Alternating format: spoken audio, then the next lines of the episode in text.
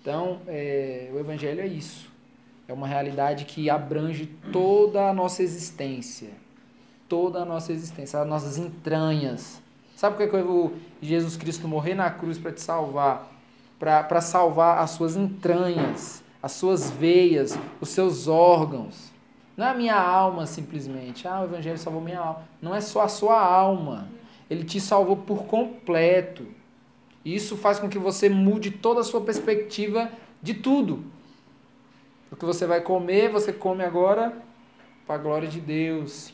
A maneira como você bebe água, suco, seja lá o que for, é porque você está cuidando e pensando naquilo que foi salvo, redimido por Cristo na cruz. Então muda toda a perspectiva. Não é só uma mensagem para nos tornar parte de uma religião. Certo? O Evangelho não é isso. Amém? Então, gente, é, a gente vai começar aqui o nosso sermão. Introduzir aí, né? E hoje a gente está avançando aí no nosso percurso né, pelo Evangelho de João. E nós vamos iniciar o capítulo 6 hoje. E aí vale a gente ressaltar aqui que o capítulo 6, esse capítulo que a gente vai começar hoje, ele é o ponto crucial entre o capítulo 2 e o capítulo 12 do livro de João. Aqui está o, o, o cerne do, dessa, desses dois lados, do capítulo 2 até o capítulo 12. Né? A gente viu na, na, na semana passada que Jesus ele, ele tinha se apresentado para os judeus como filho de Deus. Ele se apresentou para os judeus como filho de Deus. E aí essa apresentação de Jesus, ela, a gente viu que ela não, ela não revela apenas uma ligação paternal. Quando Jesus chega e fala que ele é o filho de Deus, ele não está apenas apresentando um elo familiar. Entendeu? Ele está com isso apresentando unidade entre as duas pessoas. Isso é o que mais choca os judeus, os fariseus. Porque esse que se coloca como filho de Deus, ele não é apenas ligado a Deus por filiação, mas ele é um com Deus. Ele é um com Deus. É, é, é uma apresentação da unidade entre as duas pessoas. O pai e o filho são um, certo? E aí, é, quando Jesus ele se apresenta assim, isso já, já apresenta para nós uma ideia de um anúncio vocacional. A gente falou na semana passada que quando Jesus se apresenta como Filho de Deus, ele está apresentando a sua missão. Qual que é a missão de Jesus? A missão do Filho de Deus. A missão de ser o Cordeiro de Deus que tira o pecado do mundo. Então ele está se apresentando como um missionário. Ele não está simplesmente falando que ele tem um pai e que todo mundo ali duvida que esse que ele diz que é um pai é de fato um pai dele. Ele está apresentando a sua vocação ministerial, né? Então, qual que é a missão do Filho de Deus? A missão do Filho de Deus é revelar a glória do Pai. Isso deve nos, nos fazer pensar de maneira abrangente. Por isso que nós falamos que nós devemos viver para a glória de Deus. Só que isso às vezes parece para a gente meio que subjetivo. Poxa, mas como? Como? E aqui a gente está vendo, a missão do Filho de Deus é revelar a glória do Pai. Como? Vivendo. A vida do Filho revela a glória do Pai. A existência do Filho em terras humanas revela a glória do Pai. Então, nesse capítulo aqui, essa apresentação de Jesus como Filho de Deus, né, vai tomar forma de maneira crucial na prática do ministério de Jesus. Então ele falou que era o Filho de Deus. E agora a gente vai ver é, a prática da vocação de Jesus. Ou seja, nas suas obras milagrosas e sobrenaturais, ele vai revelar a sua filiação e o seu pertencimento à unidade da natureza de Deus. E aí vale a gente pensar também que o que nós vamos ver hoje, o que a gente vai ver no próximo domingo, né? Os, esses dois blocos, hoje e do próximo domingo, é uma preparação de Jesus para que ele possa pregar às pessoas. Entendeu? O que vai acontecer nesse episódio e no próximo domingo é só uma preparação para o que Jesus está querendo. O que, que Jesus está querendo? Pregar para as pessoas. O interesse dele, ó, é ajuntar. O interesse dele é reunir as pessoas para que ele pudesse comunicar.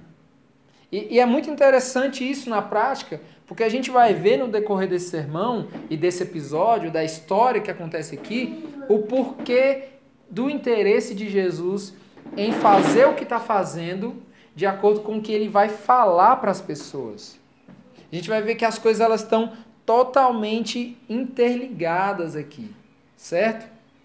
Então a gente vai é, ler o texto aí do capítulo 6. Queria que você abrisse sua Bíblia aí. Capítulo 6, a gente vai ler do 1 até o 15. João, capítulo 6, do versículo 1 até o 15. Queria que você permanecesse aí com a sua Bíblia aberta também durante a exposição, certo? João 6, do 1 ao 15.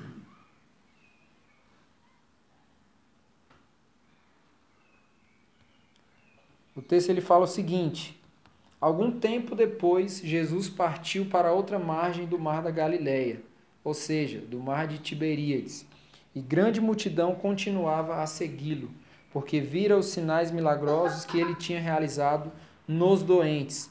Então Jesus subiu ao monte e sentou-se com os seus discípulos. Estava próximo a festa judaica da Páscoa. Levantando os olhos e vendo uma grande multidão que se aproximava, Jesus disse a Filipe: Onde compraremos pão para esse povo comer? Fez essa pergunta apenas para pô-lo à prova pois já tinha em mente o que ia fazer. Filipe lhe respondeu: Duzentos denários não comprariam pão suficiente para que cada um recebesse um pedaço. Outro discípulo, André, irmão de Simão, Pedro, tomou a palavra. Aqui está um rapaz com cinco pães de cevada e dois peixinhos. Mas o que isso? O que é isto para tanta gente? Disse Jesus: Mandem o povo assentar-se. Havia muita grama naquele lugar e todos se assentaram. Eram cerca de cinco mil homens. Então Jesus tomou os pães, deu graças e os repartiu entre os que estavam assentados, tanto quanto queriam, e fez o mesmo com os peixes. Depois que todos receberam o suficiente para comer, disse aos seus discípulos: Ajuntem os pedaços que sobraram, que nada seja desperdiçado. Então eles os ajuntaram e encheram doze cestos com os pedaços dos cinco pães de cevada deixados por aqueles que tinham comido. Depois de ver o sinal milagroso que Jesus tinha realizado, o povo começou a dizer: Sem dúvida, este é o profeta que devia vir ao mundo. Sabendo Jesus que pretendiam proclamá-lo rei à força, retirou-se novamente sozinho para o monte. Vamos orar então. Deus, nós te agradecemos pela leitura da tua palavra, te pedimos que o Senhor nos oriente, nos dê discernimento para compreender, para a revelação do teu coração aqui nessa palavra, Pai. No nome de Jesus, eu te peço e te agradeço. Amém. Gente, é, hoje o tema desse sermão, do nosso sermão, como vocês viram lá no post do, do Instagram, é a graça e o pouco que sobra. Esse é o tema que a gente vai trabalhar hoje aqui. E quando a gente pensa sobre a graça, uma das coisas mais importantes para a gente pensar sobre ela, além de que ela favorece quem não merece, né, que é, que é, o, é o, sempre é o que nós pensamos, né, a graça é o favor merecido. Então, além disso, além dela favorecer quem não merece, ela é algo inesgotável. Inesgotável para a graça fazer sentido na nossa cabeça, em relação a, a, ao sacrifício de Cristo na cruz, a gente deve pensar na realidade de que Jesus ele tomou sobre ele todos os nossos pecados. O meu, o seu, o do fulano, o do outro, o do outro, do outro, e de, e de todos. Ele tomou muito pecado, colocou sobre as suas costas. Muita culpa. Ele, ele, ele nos representou, né, onde nós deveríamos estar. Então, quando a gente pensa sobre a graça, a gente deve pensar na graça como algo inesgotável. Só é possível uma graça ser inesgotável, a gente entender a graça como algo inesgotável, se a gente pensar no tamanho da nossa ofensa. Se nós pensarmos no tamanho da nossa ofensa, a gente vai, vai, vai, vai subir o nível do nosso entendimento sobre a graça. Principalmente se a gente for fazer uma análise de si, e você fazer uma análise de si. E eu sei que eu tenho pecado, você tem, você tem, você tem. Então quando a gente começa a pensar nesse mar de pecados, a gente olha para a graça e, enxerga a graça como algo inesgotável. Ou seja, a graça de Deus ela não é algo digno de contabilidade. Nós não podemos olhar para a graça e tentar contar o tamanho, medir o tamanho dessa graça. Porque a graça, além de favor, além de favor, além de ser um favor, ela enaltece a grandeza incalculável de um Deus perfeito. Incalculável. Está para além do nosso entendimento. E aí, quando a gente pensa sobre a graça e o pouco que sobra, que é o tema do nosso sermão, é para é a gente refletir que a perspectiva das coisas, sendo vista a partir do olhar de Deus, é totalmente diferente da perspectiva que surge do nosso olhar. É como que nós olhamos o mundo, como que nós olhamos as coisas é diferente. A perspectiva de Deus é diferente do olhar humano. Então, o que é pouco para mim, o que é pouco para você, não necessariamente é pouco para Deus. Não necessariamente. E mais, além de não ser pouco para Deus, é suficiente para que Deus esbanje. Esbanje. Entendeu? Então, pensem aí sobre isso e no decorrer do sermão vocês vão entender melhor o que, o que eu estou querendo dizer com isso. Então, o texto que a gente leu começa dizendo o seguinte: Algum tempo depois, Jesus partiu para a outra margem do mar da Galileia, ou seja, do mar de Tiberíades, e grande multidão continuava a segui-lo, porque viu os sinais milagrosos que ele tinha realizado nos doentes. A gente sabe que existe uma, uma particularidade no Evangelho de João que diferencia os outros três evangelhos. Né? Nos outros três evangelhos, os textos eles costumam ser parecidos, eles costumam ser semelhantes, mas visto de olhar diferente e apresentado para um povo diferente, uma, um, uma outra galera, certo? A gente sabe disso. E nesse episódio aqui, João ele teve o propósito de relatar as ações aí sobrenaturais de Jesus, que aqui no caso é, é, é multiplicar os pães, né, os peixes. E aí na sessão posterior, do próximo domingo, a gente vai ver Jesus ele andando sobre as águas. Né? Então a gente vê aí duas sessões que apresentam é, ações sobrenaturais de Jesus.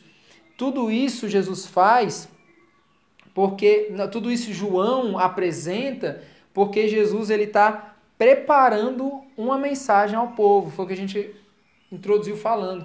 Jesus está apresentando ações sobrenaturais, Jesus está chamando a atenção do povo para anunciar uma mensagem. Jesus ele vai multiplicar o pão aqui, não é porque simplesmente ele quer mostrar que ele é poderoso. Jesus ele, ele vai multiplicar o pão aqui para dizer mais na frente, lá no seu ensino, que ele é o pão da vida. Ele multiplica o pão e depois ele fala: Olha, eu sou o pão da vida. Você vê o, o interesse de Jesus. Jesus ele vai andar por sobre as águas, né? mais aqui na frente, não é para mostrar, nossa, como ele faz coisas impressionantes, não é isso. E sim para dizer ao povo, depois de ter feito isso, que toda a criação, todo o universo se curva em obediência à sua voz. Então o que é que Jesus está querendo mostrar? Que ele é o Filho de Deus. E que ele não é simplesmente o Filho de Deus porque ele tem um elo familiar com Deus, mas porque ele é um com Deus. Você não vai ver Jesus chegando e falando assim: Olha, eu sou Deus.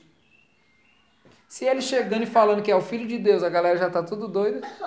Imagine se ele chega e fala assim: Olha, na verdade, eu tenho duas naturezas. Eu estou aqui, vocês estão me vendo, vocês podem me tocar, fato, mas eu também sou divino. Também sou Deus. Imagina se ele chega assim, mas as ele fala isso. Ele fala isso de alguma forma. Não diretamente, mas ele mostra isso de alguma forma. Mostrando que ele é igual a Deus. As atitudes, as ações, as obras são iguais. Entendeu? Então é isso. Jesus ele não faz nada para vangloriar-se. Todas as, as atitudes de Jesus Todas as intenções de Jesus são intenções missionais. Jesus é um, é um, é um completo ser missional, sabe? Que pensa de acordo com a sua vocação, que age de acordo com a sua vocação, que aproveita da, dos momentos, das circunstâncias para mostrar que ele não está ali à toa. Cara, isso deve nos ensinar muita coisa. Muita coisa. Nós não estamos aqui para procurar meios de comunicar Cristo. Tudo que nós vivemos contribui, nos dá oportunidades para que a gente possa comunicar Cristo. E sabe por que muitas das vezes a gente não faz? Porque a gente está perdido na nossa vocação. Ou seja, não sei nem quem eu sou. Se eu não observo o mundo com uma grande oportunidade de comunicar Cristo, eu não sei quem eu sou. Eu não sei quem eu sou. Então, ah, mas eu sou missionário, sou isso, sou aqui, sou pastor, sou diácono, sou aquilo. Se nós não vivemos a vocação de revelar Cristo, observando todo mundo à nossa volta, todas as oportunidades, é porque nós não somos intencionais com a nossa vocação. E a gente sabe muito bem que Jesus não era isso. Jesus era altamente convicto da sua vocação. E tudo que ele fazia, ele fazia pensando nisso. Eu não estou aqui à toa. Não estou aqui no mundo vim tirar férias, não, gente. Não vim ficar de rolezinho com a galera, não. Estou em missão. Estou em missão no mundo. E assim deve ser a nossa intenção de vida cristã. Nós estamos aqui de passagem nesse mundo em missão. O nosso descanso é com Cristo na glória. Onde, nós, onde vai, vamos pre, o relatório missionário, o feedback. Todo mundo lá, e aí, como é que foi lá? Tudo certo e tal, aquela coisa toda. Entendeu? Aqui, meu irmão, é representar mesmo Cristo. É, é encarnar a vocação missional do cristão. Jesus era assim. Esse é Jesus. Ele não fazia nada para se vangloriar. Todas as intenções dele eram intenções missionais. Ou seja, são ações que revelam a sua missão de revelar a glória e o poder de Deus em todo tempo, em qualquer lugar, em qualquer circunstância. Então, depois que Jesus ele, ele saiu lá da presença dos judeus, que a gente viu na semana passada, os judeus incrédulos, né? o texto diz que algum tempo depois, ou seja, fiquem com as suas Bíblias abertas e acompanhando.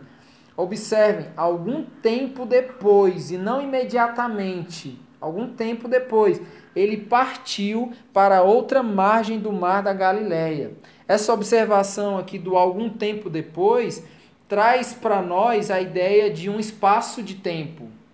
Há um espaço de tempo aqui que não está relatado, inclusive que aqui João não está relatando esse espaço de tempo entre a saída de Jesus da presença dos judeus e a chegada de Jesus na outra margem do Mar da Galiléia, que é o que o texto está falando. Só que lá no texto de Mateus, que relata esse mesmo episódio, a gente vê que Jesus, nesse espaço de tempo, ele soube da morte de João Batista, ele se retirou dali em um barco para um lugar deserto. As multidões vieram seguindo Jesus pelas cidades, a pé, ali por terra. Quando Jesus desembarcou, viu a multidão, compadeceu, se compadeceu da multidão e curou os seus enfermos. Então, nossa, aconteceu muita coisa, né? Nesse espaço de tempo, muita coisa aconteceu. E por que, que é importante a gente fazer aqui esse recorte? Porque o texto aqui de João, que é o nosso texto base que a gente está lendo, nos diz que algum tempo depois, Jesus partiu para outra margem do mar da Galileia, ou seja, do mar de Tiberíades, e grande multidão continuava a segui-lo porque viu os sinais milagrosos que ele tinha realizado nos doentes. Então, se a gente lê só esse texto, a gente fica, mas tá falando de quê aqui? Não vi ele cura nenhum doente. Né? O Evangelho de João, até esse ponto aqui, até esse texto que a gente está lendo hoje, que nós chegamos hoje, só relatou uma cura de Jesus. Só uma cura. Que foi no capítulo 4, quando Jesus ele curou o filho de um oficial. A única cura. Como então essa multidão ela está seguindo Jesus porque viram os sinais milagrosos que ele tinha realizado nos doentes e não no doente? Né? Como? Né? Pelo simples fato de que a ênfase de João não está em apresentar a capacidade milagrosa e sobrenatural de Jesus. Você vê que há uma característica no relato de João que não é apresentar um, um, um curandeiro, o Jesus curandeiro. Não é isso. A ideia de João não é mostrar essa capacidade que Jesus tem de curar um, de, de um enfermo chegar e ele tocar e, e curar. O oficial, o filho do oficial que foi curado por Jesus, lá no relato capítulo 4, Jesus curou sem nem ver o cara. Vocês lembram? Ele nem viu. Ele falou, quando, quando o oficial chegou, se comunicou com Jesus, pedindo um favor de Jesus, Jesus falou assim: não, beleza, vai dar certo. Quando Jesus falou aquilo, o cara foi para casa, no meio do caminho o pessoal já estava vindo em direção ao cara falando: ei, mano, seu filho já tá bom. Ou seja, Jesus curou sem nem ver. Então, Jesus tem poder? Tem. Ele pode fazer milagres? Pode. Ele pode curar? Pode. Ele pode fazer tudo isso, mas esse não é o interesse de João. O interesse de João não é mostrar essa capacidade. O interesse de João é mostrar que todas as obras que Jesus faz revelam a natureza de quem ele é. Então não é simplesmente ele faz, ele faz porque é. Então o interesse é mostrar quem é e não o que faz. Esse é o interesse de João. Os o relato dos outros evangelhos vão mostrar mais os feitos de Jesus. Só que João não tem esse interesse. João tem interesse de mostrar quem ele é, quem Cristo é. Dá para perceber a diferença? É uma diferença nisso, né? A fé, ela pode ser produzida pelos sinais que Jesus realizou. Ela pode, total. Mas o objetivo da fé não é esse. O objetivo da fé é compreender Jesus em sua totalidade. Não é o que ele pode fazer. É por isso que muitas das vezes nós não conhecemos a Cristo. Nós não conhecemos a Cristo. A gente falou aqui uma vez. Quando a nossa vida tá, tá, tá ok, Jesus é quem para nós? O leão. O leão da tribo de Judá. Nossa, o poderoso. Né? Quando a gente pensa em leão, a gente lembra logo do rei leão, né? Que fica lá no topo lá, ó né? Poderoso. Então, quando a nossa vida tá boa, Jesus para nós é esse leão mesmo. Mas quando tá mal, Jesus é aquele gatinho que a gente. Sai daqui. Que fica roçando a nossa perna a gente fica, sai. Quando a nossa vida tá mal, Jesus é para nós é só esse gatinho ali. Por quê? Porque nós não compreendemos quem ele é. A gente não compreende quem ele é em sua totalidade. Então a nossa fé está baseada nas obras de Jesus e não em quem ele é. Entendeu? Por que, que você adora Jesus? Ah, porque ele me salvou. Eu adoro a Jesus porque ele é digno. Ponto. Que ele me salvou é uma outra história. Mas eu adoro a Deus porque ele é digno. Ele é digno. Então a gente precisa conhecer Jesus em sua totalidade. Isso é que nem a gente elogiar uma pessoa pela capacidade que ela tem de fazer alguma coisa. Né? Você elogia lá o amigo porque ele faz o melhor hambúrguer do mundo. Aí, caraca, o cara é bom no hambúrguer. Conhece fulano? Conheço. Mano, ele faz um hambúrguer. Ou seja, o cara é o próprio hambúrguer. Quem ele é para você? O cara que faz o, o, melhor hambúrguer. É ou não é? Porque a gente é, associa o que as pessoas são à capacidade que elas têm de fazer alguma coisa, as qualidades que elas têm. É por isso que nós temos dificuldade nos relacionamentos. Porque se a pessoa não tiver nenhuma qualidade, digamos assim, qual que é o nosso interesse em ser amigo dela? Qual que é o nosso interesse em se relacionar com uma pessoa que é mais difícil lidar com ela do que fácil? Qual que é o nosso interesse? Então, da mesma forma como que nós lidamos com os nossos relacionamentos, nós lidamos com o conhecimento sobre Deus, sobre quem Deus é. Certo? Então, a ideia aqui dos escritos de João não é apresentar para o povo esse Jesus curandeiro. A ideia de João é apresentar o Filho, o Cordeiro de Deus, que tira o pecado do mundo. Então é uma abordagem diferente. E aí, falando sobre isso, a gente vê que essa multidão ela estava seguindo Jesus porque viu os sinais milagrosos.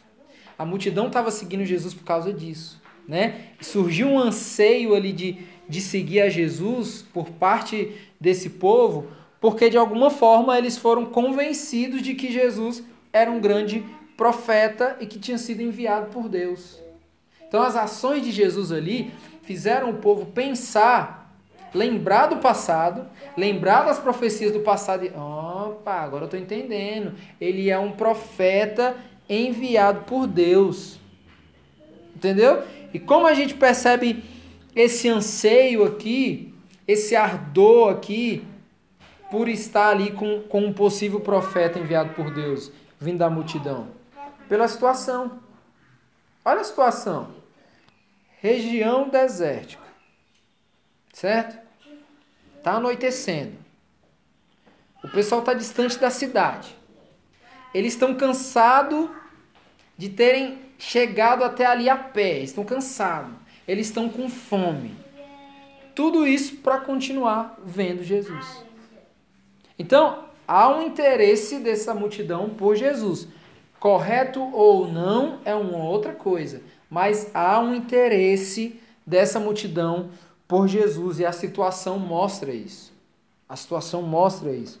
E os versículos 3 e 4 dizem: Então Jesus subiu ao monte e sentou-se com os seus discípulos. Estava próxima à festa judaica da Páscoa. Então Jesus ele buscou um lugar para ele se retirar.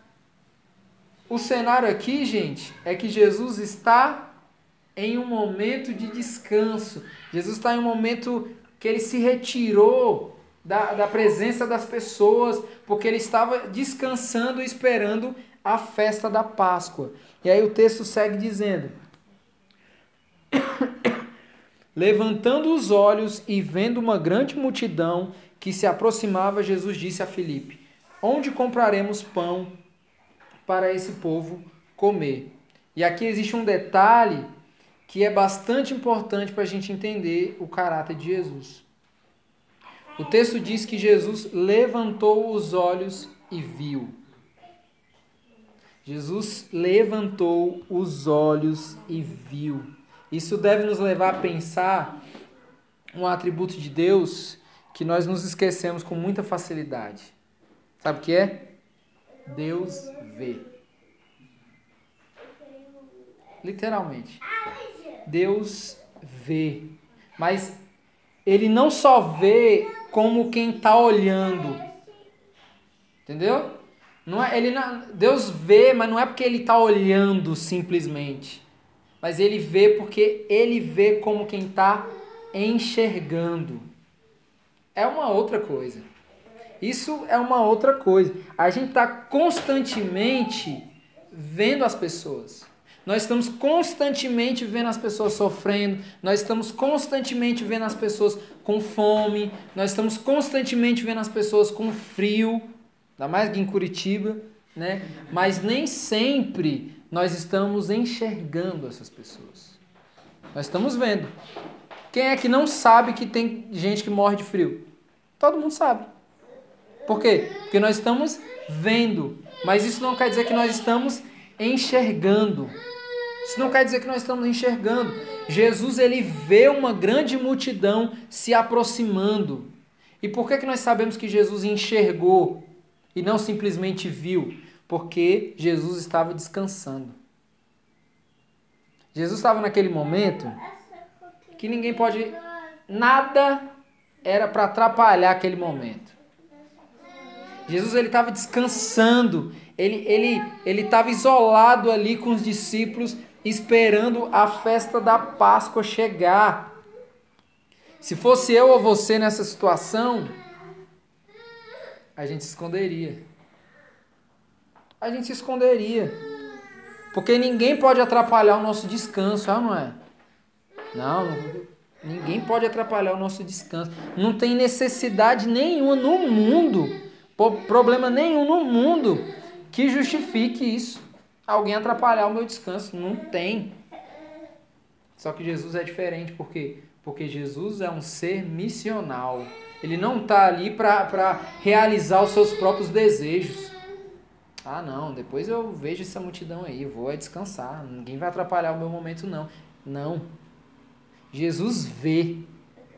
E Jesus toma atitude. Cara, não é só ver, é tomar atitude. Por isso que eu estou dizendo que Jesus não simplesmente viu, mas ele enxergou, porque ele viu uma demanda ali acontecendo. Ele olha para os discípulos e fala: Onde compraremos pão para esse povo comer? Essa pergunta de Jesus aqui é interessante, ó. porque pensa comigo. Por que, que Jesus está preocupado com comida para dar para esse povo? Por quê? Se imagina aí, se você sabe que alguém está chegando na sua casa, né? Por qual motivo você prepara uma comida? Para que, que você prepara uma comida se você sabe se fulano está indo chegar na sua casa? Está chegando ali na sua casa. Ou mais, se você não tiver com interesse de receber essa visita, você vai preparar uma comida? Não, né? Porque você quer, poxa, se eu preparar uma comida, o que, que eu estou fazendo? Eu estou aumentando o encontro, né? Eu estou fazendo com que a comida gere mais tempo para que aquela pessoa esteja ali comigo. Então a gente fala assim, ah, não tem nada para comer, né? É, não tem. Ah, então beleza. Tá tudo bem, né? Tá. Então depois a gente se fala. A pessoa vai embora. Aí você, ufa. Mas quando você vê a pessoa chegando e você vai preparar uma comida, o que, que isso revela? Que você quer ter tempo com aquela pessoa. Aquilo revela que você quer não simplesmente receber ali momentaneamente e mandar a pessoa embora. Querer que ela vá logo embora. Não, você está colocando uma mesa ali porque você quer gastar tempo. Entendeu? Observa aqui a intenção de Jesus ele vê a multidão no momento que ele está descansando. Cara, as situações devem mudar a nossa rotina para que a gente viva para a glória de Deus. Se, se, se as situações não bagunçarem a nossa rotina, se a gente vive no automático, ah, não vou poder fazer isso agora. Poxa, ah, o cara tá com fome, não, mas agora não dá porque é justamente no momento que eu me programei aqui na minha agenda de assistir um filme. Então, eu posso até fazer isso num outro momento, mas eu não posso quebrar aqui a minha rotina. Entendeu? Se a gente vive nesse automático, se, se a agenda de Deus não bagunça a nossa agenda, cara, a gente tem que repensar muita coisa. Então imagina aí, Jesus está descansando no monte. Ele vê a multidão. Se ele não é um ser missional, intencional, ele vai se esconder. Eles não podem me ver não, senão eles vão querer ficar aqui. Ai meu Deus do céu. Vão querer ficar, querer que eu cure, vai querer que eu faça isso, querer que eu faça aquilo. E eu estou no momento de descanso.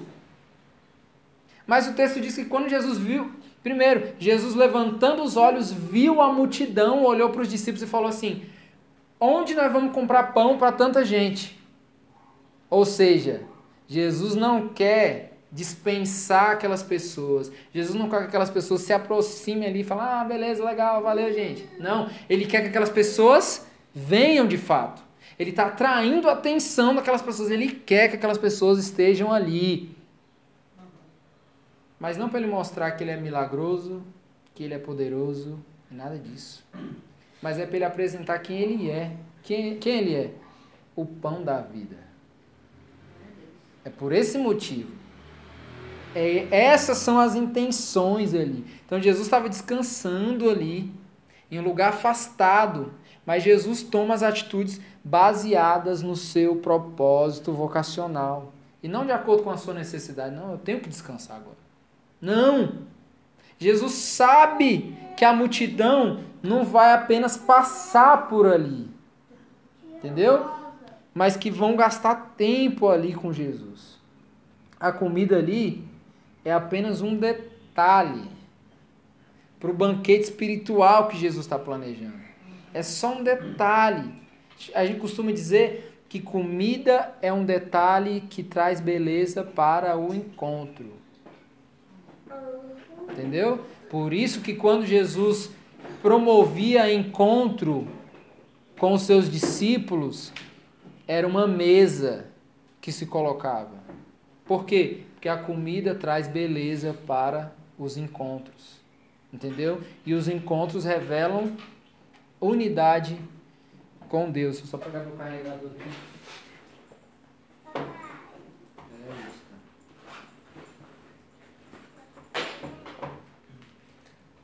Certo, gente? Entendendo até aí?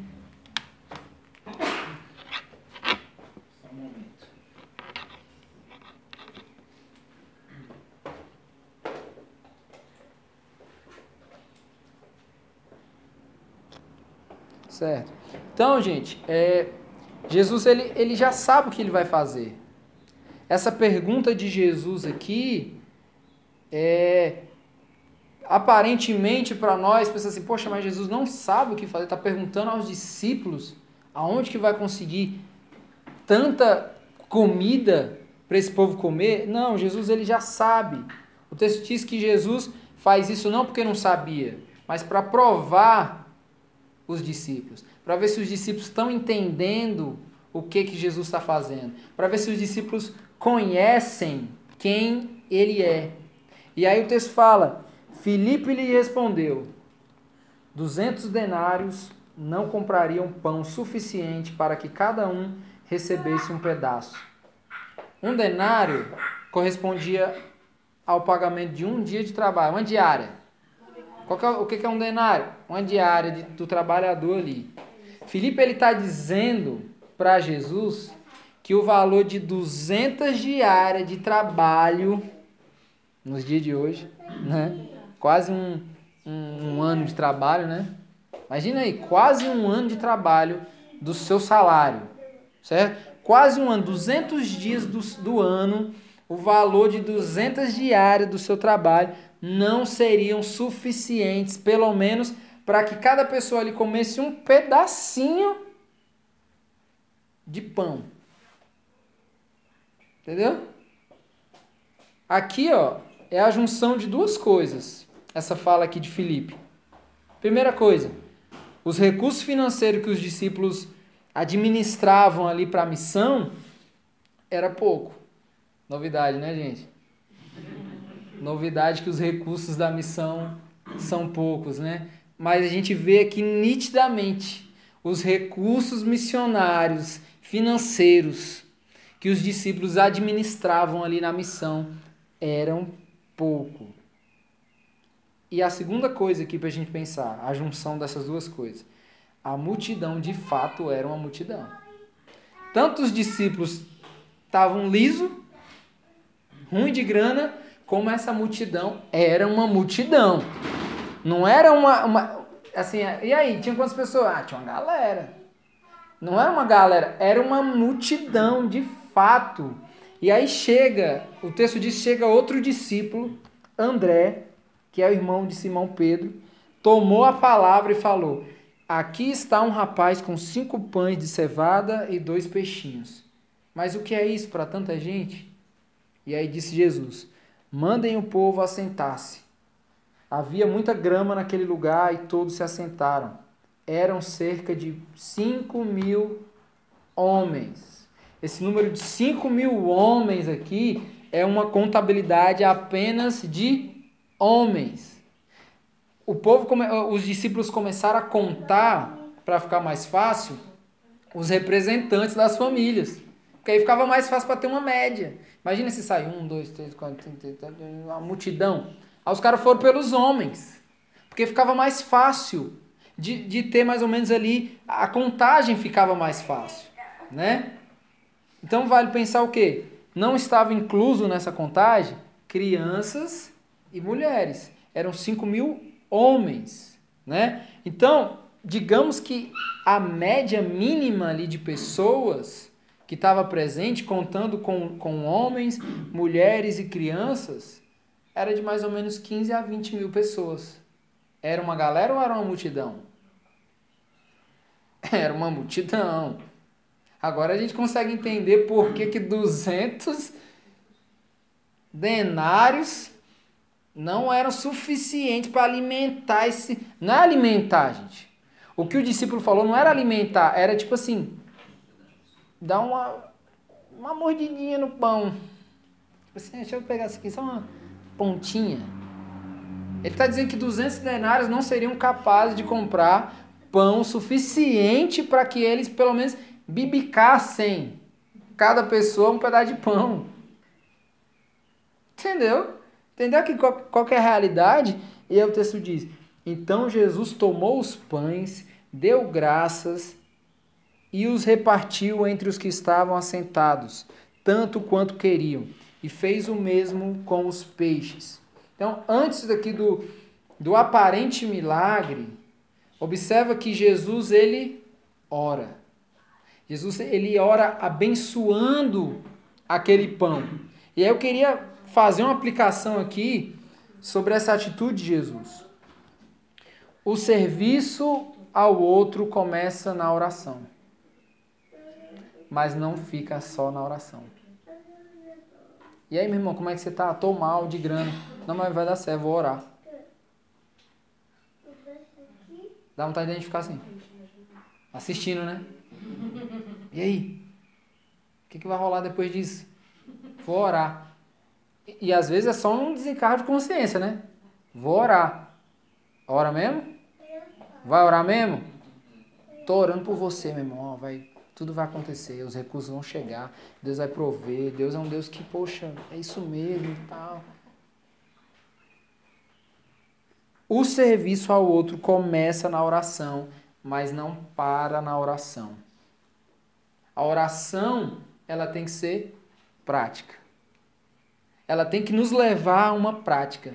Então o que, que a gente vê? Jesus ele orou, abençoou o recurso. Entendeu?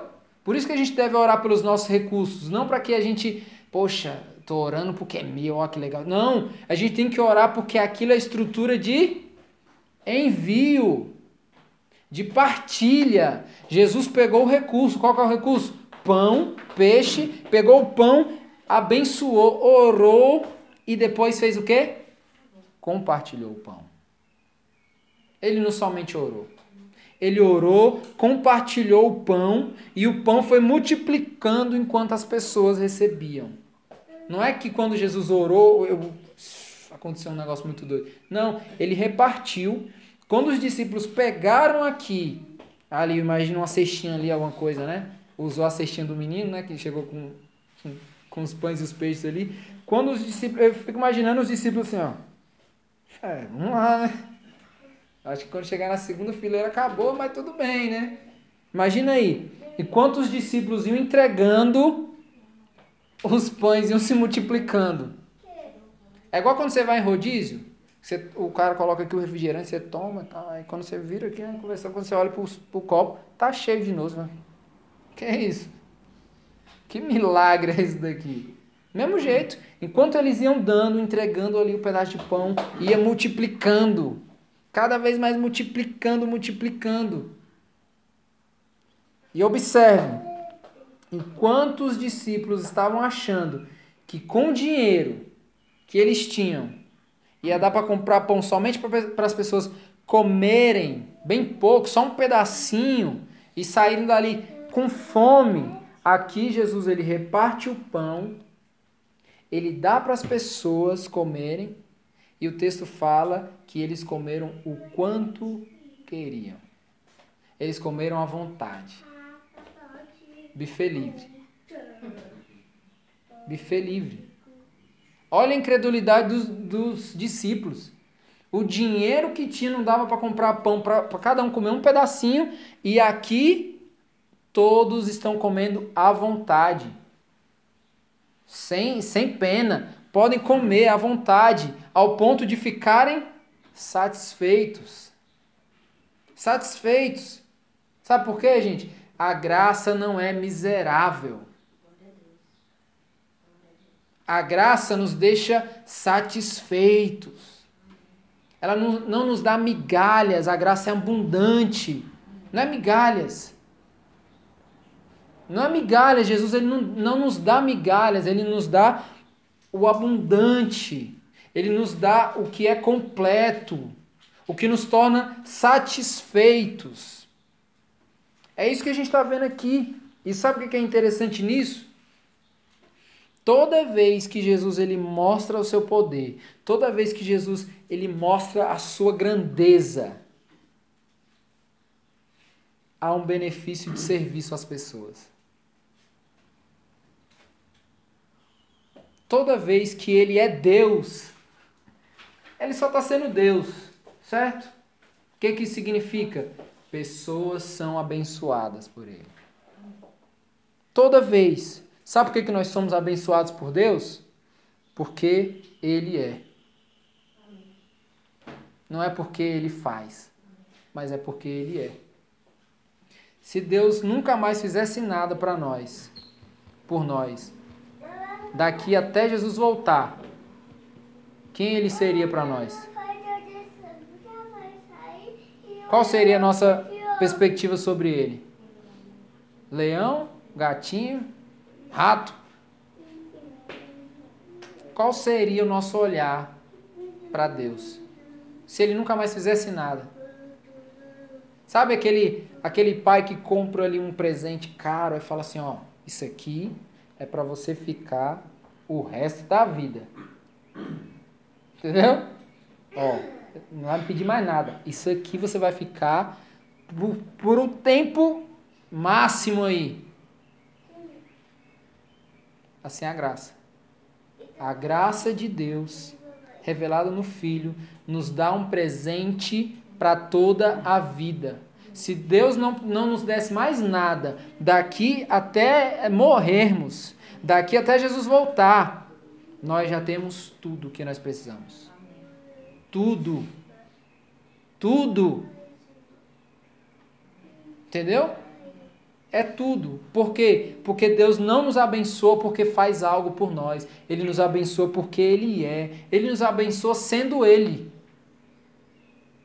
Sabe aquelas pessoas que você, você chega e fala assim: Poxa, esse cara, mano, eu fico feliz só de ver ele. Ele transmite uma coisa para mim que, nossa, você conhece gente que fala isso? Nossa, quando eu olho para ele já transmite uma paz. O que, é que aquela pessoa está fazendo? Nada. Ela não está fazendo nada. Ela só está sendo ela. E ela está abençoando outras pessoas. Assim é a nossa relação com as bênçãos de Deus. Nós somos abençoados por Deus. Tipo assim, Deus assim, parado. Não tá fazendo nada. Nós somos abençoados por Ele. Porque não é o que Ele faz, é o que Ele é. É o que Ele é.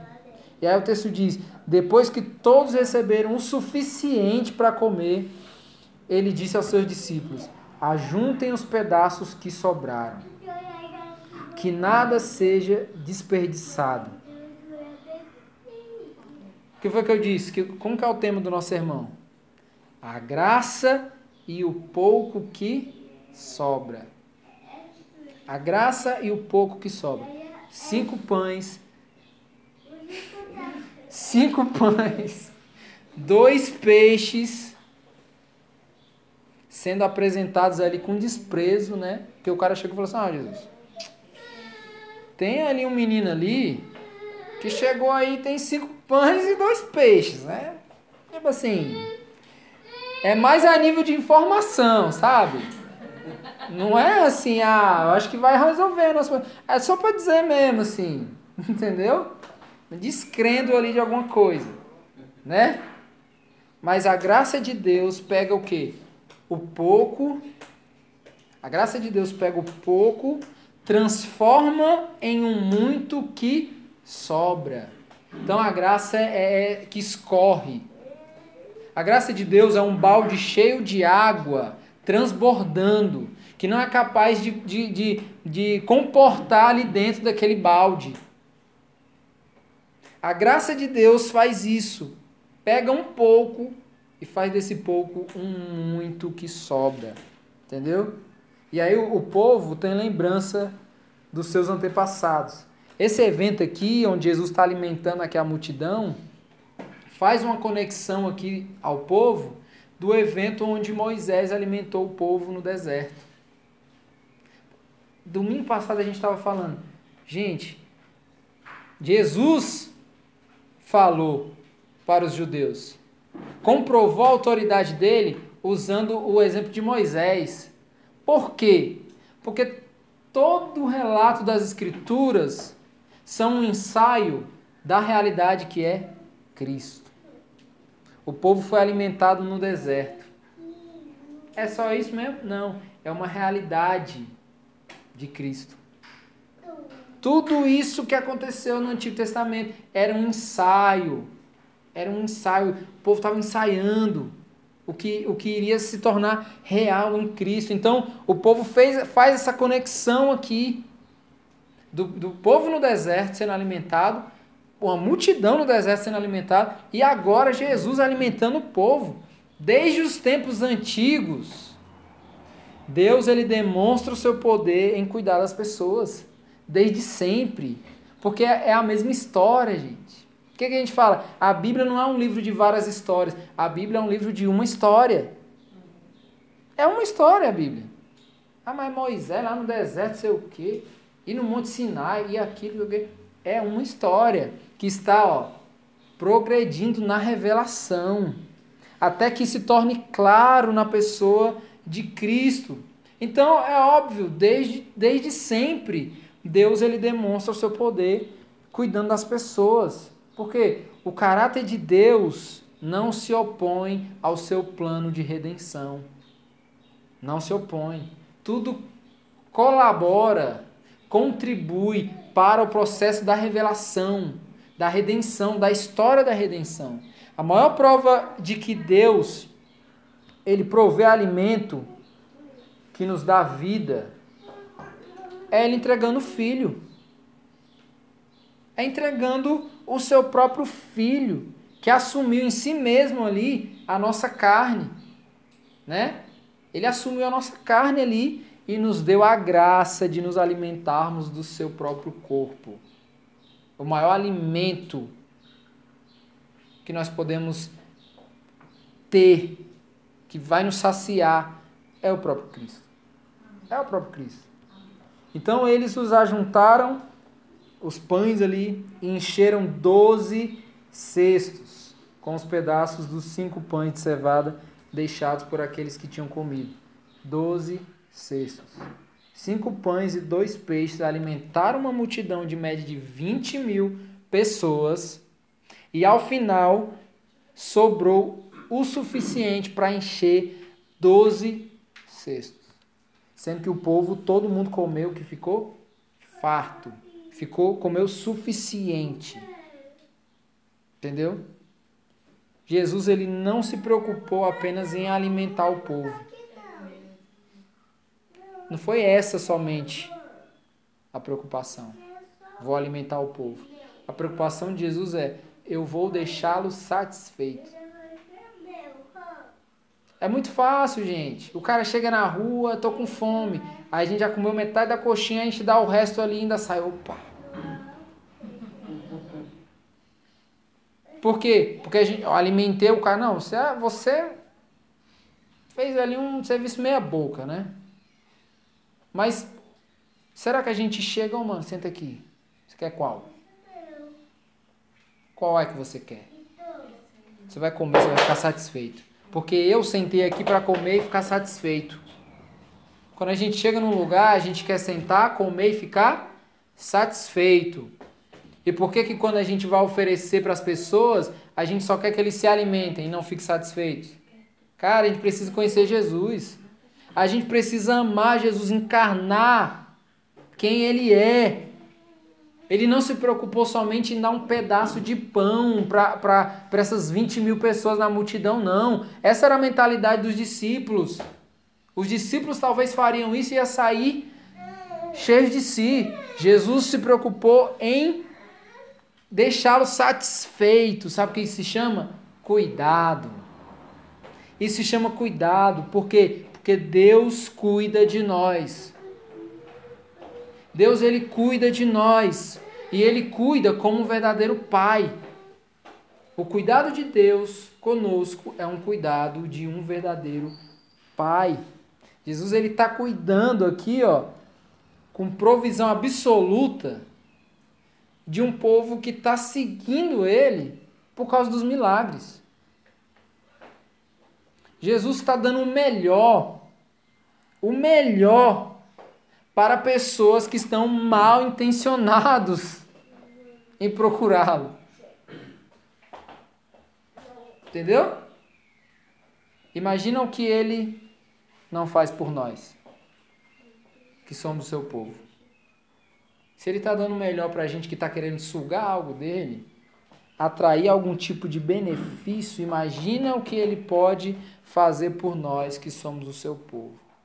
A multidão estava ali, ó, despreocupada com o horário, despreocupada com a distância.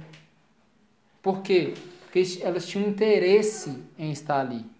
Ruim ou não, mas tinham interesse. Tinham interesse. Por isso que não tinha preocupação de estar no deserto de noite, longe da cidade. Como é que a gente vai voltar para casa?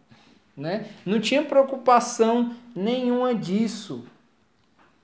A multidão não estava preocupada com nada disso.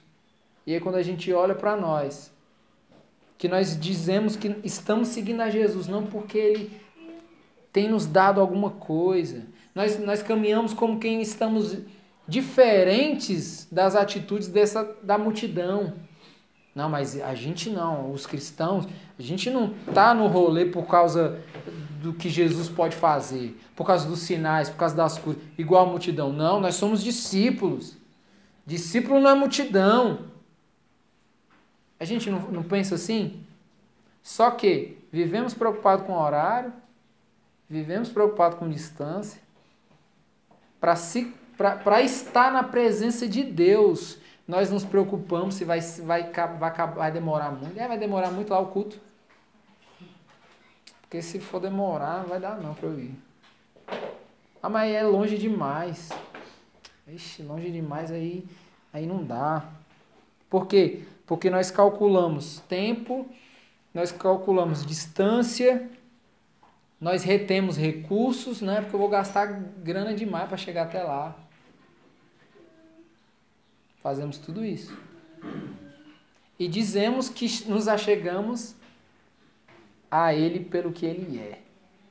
Cara, a multidão que estava se achegando a ele pelo, pelo que estava vendo, não estava preocupado com isso. Eles não estavam preocupados com horário, com distância. Eles estavam querendo estar ali, com Jesus. Vendo ele fazer milagres, vendo ele, ele curar as pessoas, vendo tudo isso. Eles não estavam preocupados de como ia voltar. Não estavam, de verdade. E nós que dizemos que amamos a Deus pelo que Ele é, nós estamos preocupados como que nós vamos voltar do culto? Ô irmão, peraí, né? Se, como é que vai ser? Se eu vou ter o que comer lá? Quanto tempo eu vou ficar lá? Se vai dar tempo fazer isso, fazer aquilo? A gente deve repensar isso. Deve repensar. Deve repensar, porque nós estamos nos, nós estamos nos direcionando a um Deus que cuida de nós. Um Deus que cuida de nós, não como uma babá, mas como um pai. Um verdadeiro pai. A gente não fala assim, ó, não, é porque só deixei com a babá o filho, mas sabe, né? Só pai mesmo que cuida do jeito certo, né? Na verdade, a pessoa ali, ah, cuida até bem, tal, mas nada se compara aos pais ali. É ou não é? Do mesmo jeito. Deus, ele cuida de nós, não como quem está terceirizando cuidado. Deus, ele cuida de nós como um pai. E aí o texto termina dizendo: Depois de ver o sinal milagroso que Jesus tinha realizado, o povo começou a dizer: Sem dúvida, este é o profeta que devia vir ao mundo. Sabendo Jesus que pretendiam proclamá-lo rei à força, retirou-se novamente sozinho para o monte. Então, o povo sabia que Moisés tinha dito que do meio do, do povo se levantaria um profeta que era semelhante a ele né, a Moisés, e que o povo deveria ouvi-lo, né? De fato, Moisés estava falando de Jesus quando Moisés falou isso, né? Mas o povo está identificando Jesus como profeta, mas tem o objetivo de torná-lo rei. Então, quando, quando Jesus, o texto diz que Jesus se retirou sozinho para o monte quando ele percebeu a intenção do povo. Por quê? Em outras palavras, Jesus ele fugiu dali às pressas, ao ponto de que ele estava com os discípulos e ele fugiu sozinho. Ele saiu dali sozinho, ou seja, ele saiu às pressas dali. Por quê? Porque o reinado messiânico de Jesus não é político. O povo olhou para Jesus e, ah, vamos, vai ser o rei. Esse não é o profeta que, que Moisés falou? Semelhante a ele, que a gente tinha que dar voz? Ah, então beleza, ele tem que ser o rei. Só que na mentalidade do povo, era um rei de Israel. Jesus não é o rei de Israel. Ele é o rei dos reis. É o Senhor dos senhores. O reinado de Jesus não é um reinado político, é um reinado espiritual. Espiritual. O próprio Satanás, quando quis tentar Jesus, falou assim: ó, tá vendo os reinos aí desse mundo aqui, ó? tudo pode ser seu. Jesus olhou assim: não, obrigado. Por quê? Porque o reinado de Jesus não é terreno, não é político, não é social. O reinado de Jesus é espiritual. Entendeu? É espiritual. Jesus ele não quer ser rei de Israel. Não é essa a missão de Jesus, não é ser rei de Israel. Não é. O seu reinado dura para sempre. Não é mandato dura para sempre, é Rei dos Reis, é Senhor dos Senhores. Então, o que, que a gente pode aprender com esse texto? Jesus ele está contextualizando aqui o sermão que ele vai pregar para o povo daqui a pouco. É isso que ele está fazendo aqui. Ele multiplica pão, ele multiplica os peixes aqui para falar para o povo mais adiante o que ele é. Ele é o pão da vida. Ele é o pão da vida. E aí eu queria usar as palavras de Jesus para nos trazer uma reflexão final aqui nessa manhã. E eu queria que você até baixasse sua cabeça e a gente vai orar. E pensando numa fala de Jesus em relação a isso, queria que a gente pudesse refletir numa seguinte coisa. Parem de correr atrás do alimento que se estraga. Parem de correr atrás do alimento que se estraga. Pare de correr atrás do pão que você conquista, mas que ele se estraga. Parem. O corpo de Jesus foi partido. Isso significa o quê? Que existe um alimento que nos sacia para a eternidade. Para a eternidade. Cristo ele morreu na cruz e saciou a nossa fome eternamente. E ainda nos abençoa apresentando para nós o bom Pai. Então, para a gente sair daqui pensando, não trabalhem pelo pão que se estraga. Não trabalhem por esse pão.